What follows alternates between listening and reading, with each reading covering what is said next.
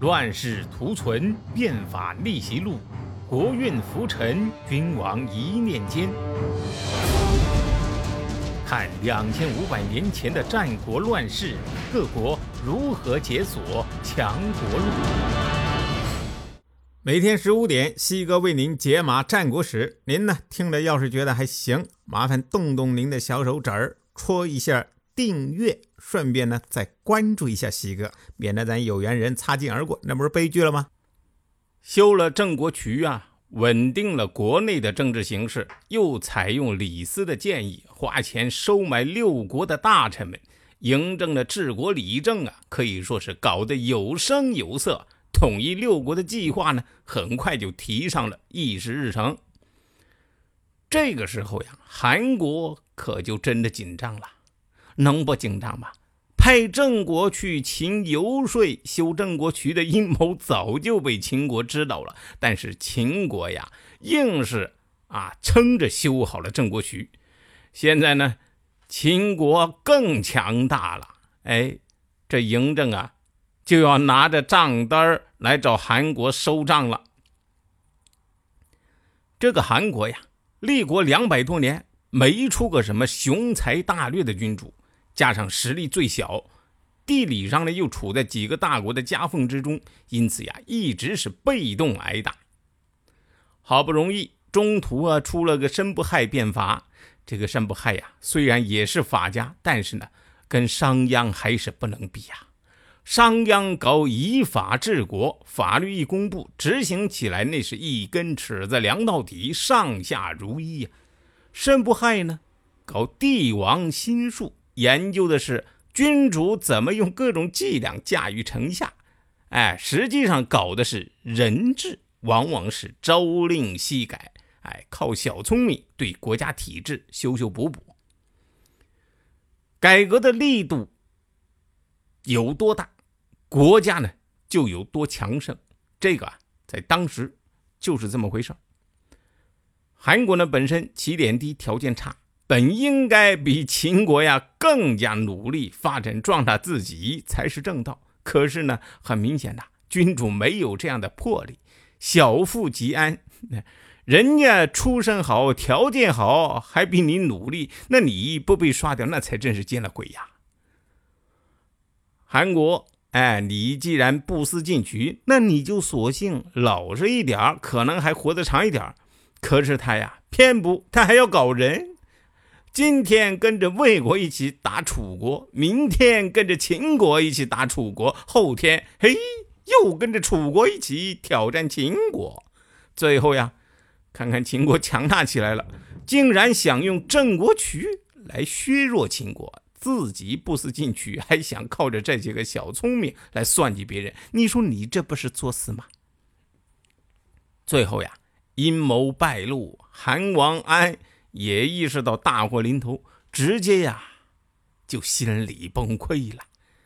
公元前二百三十三年，韩王安纳帝孝喜，请为藩臣，意思是呀，主动献上土地，交出自己国家的公章，就说我们啊，我们不再是一个国家了，我们从此就是您秦国的藩臣，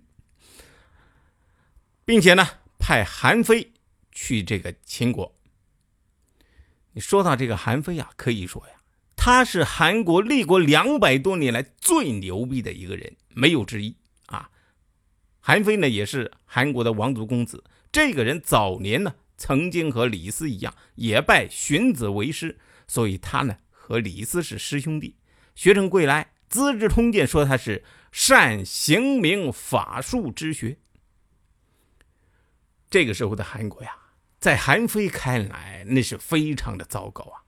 治国不务求人任贤，反举浮淫之惰而加之公实之上，宽则宠名誉之人，急则用借纣之事，所养非所用，所用非所养啊！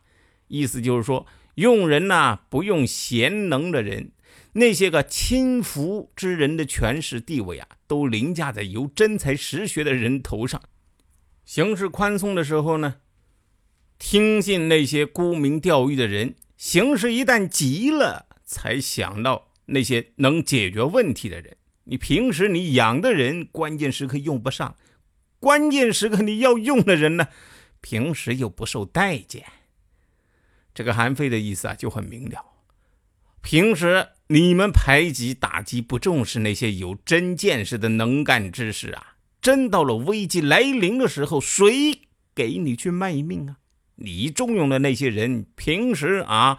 高工资、高福利，出门国家给配专车司机；病了，国家安排医疗专家；吃饭，国家还配专职厨师；到退休了，还有一大堆补贴津贴。那国家有难，凭什么不是他们先上战场啊？韩非啊，一个王族公子，算是统治集团内部的人。用现在的话说呀，叫既得利益者。连这样的人他都看不下去了，可以见得韩国的国家治理已经烂成了什么样。韩非啊，多次向韩王力陈变法的急迫，要求啊，按照法家的理念，从根本上改造韩国。韩非这个人呢，学问大，但是呢，有个毛病，就是呀，他是个结巴，说不出来。但是不能说他能写呀。他一口气也写了五本著作，《孤愤》《五堕》《内外储》《说林》《说难》，哎，五十六篇，十余万字。但是你写出来怎么样呢？没什么鸟用。韩王啊，听则听了，从来没有打算落实，所以韩国还是照样一天天的烂下去。在韩国呀，不见用，但是韩非的名声啊，却大了起来。大到了什么程度啊？另一个国家的元首秦王嬴政知道了这个人，他呀把韩非的著作要过来一看，不由得惊叹：“哎呀，这个人呐是个真人才呀！寡人得见此人与之有死不恨矣呀！”嬴政啊就想要这个人，要的方式呢很特别啊，就是派军队去打韩国。我想着，我把你韩国给。打下来，你韩非不就属于我秦国的了吗？这么一来呀，在韩王安的眼里，这韩非呀，不是个人才了，他已经成了国家的祸害了，啊，招祸呀给国家，这才有了公元前二百三十三年纳帝孝喜的时候，把韩非啊也一并送到了秦国去。韩非呢，作为韩国使者，到了秦国。那自然是带着任务的，那就是要尽可能保存韩国。为此呢，韩非围绕存韩这个中心思想，又写了一篇文章，叫《存韩》。哎，在嬴政召见的时候啊，他把这篇文章送了上去。大意呢，就是建议秦国不要灭亡韩国。为什么呢？因为韩国存在有利于孤立各国，打破合纵。嬴政啊，听了韩非的建议，这个内心啊也是认可的，挺高兴啊，准备重用韩非。但是这个时候，另一个人不愿意了。谁呀？李斯。哎，李斯呀，那不是和韩非是师兄弟吗？如果两人都能得到重用，在政坛上相互支持，哎，不是可以创造一加一大于二的效应吗？但是李斯当时不是这么想啊！哎，还记得当年庞涓如何对待孙膑的吗？李斯呀，就对嬴政说了：“说韩非是韩国宗室，他说的这一套呀，说到底还是为了韩国不被秦国吞并，这是人之常情啊。这个人呐，我们秦国用不得呀。”这个李斯，你看看 这个时候说话，当初。这个嬴政下逐客令的时候，他简逐客书里面是怎么说的？一张嘴两张皮，全在他自己说了。而且这个李斯呀，坚决不同意把韩非放放回去，说这个人不能放回去，否则一旦被韩国重用，会给我们秦国造成大麻烦，不如杀之。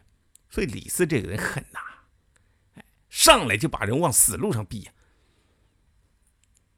嬴政啊，听信了李斯的话，把韩非啊关了起来。然后呢，李斯派人送了一壶毒酒。本来这个嬴政倒没想让韩非死，但是李斯等不及呀，说你喝了吧。韩非他不想死啊，他还想着要一展宏图呢。他就跟李斯说了，说呢我能不能再跟大王见上一面？我有话要对大王说呀。李斯说，嘿嘿，可能吗？啊？你说李斯怎么可能再给他机会啊？韩非没办法，只好。饮了这杯毒酒，死了。等嬴政醒悟过来，哎呦，我会不会上了李斯这家伙的当啊？啊，赶紧派人去释放韩非。但是已经晚了。韩非死后三年，秦国呀，最终还是没有放过韩国。公元前二百三十年，秦灭韩，并且呢，抓走了韩王安。立国两百多年的韩国呀，从此成了秦国的一个郡——颍川郡。韩国是六国中第一个认怂的，也是第一个被灭的。谁按下了礼崩乐坏的启动键？哪些小弟逆袭成带头大哥？哪些大哥被带进了坑？又有多少君王魂断强国路？鸡哥从《资治通鉴》《战国策》《史记》中筛出战国大事件，为您剖析国运密码，轻松理清战国乱史。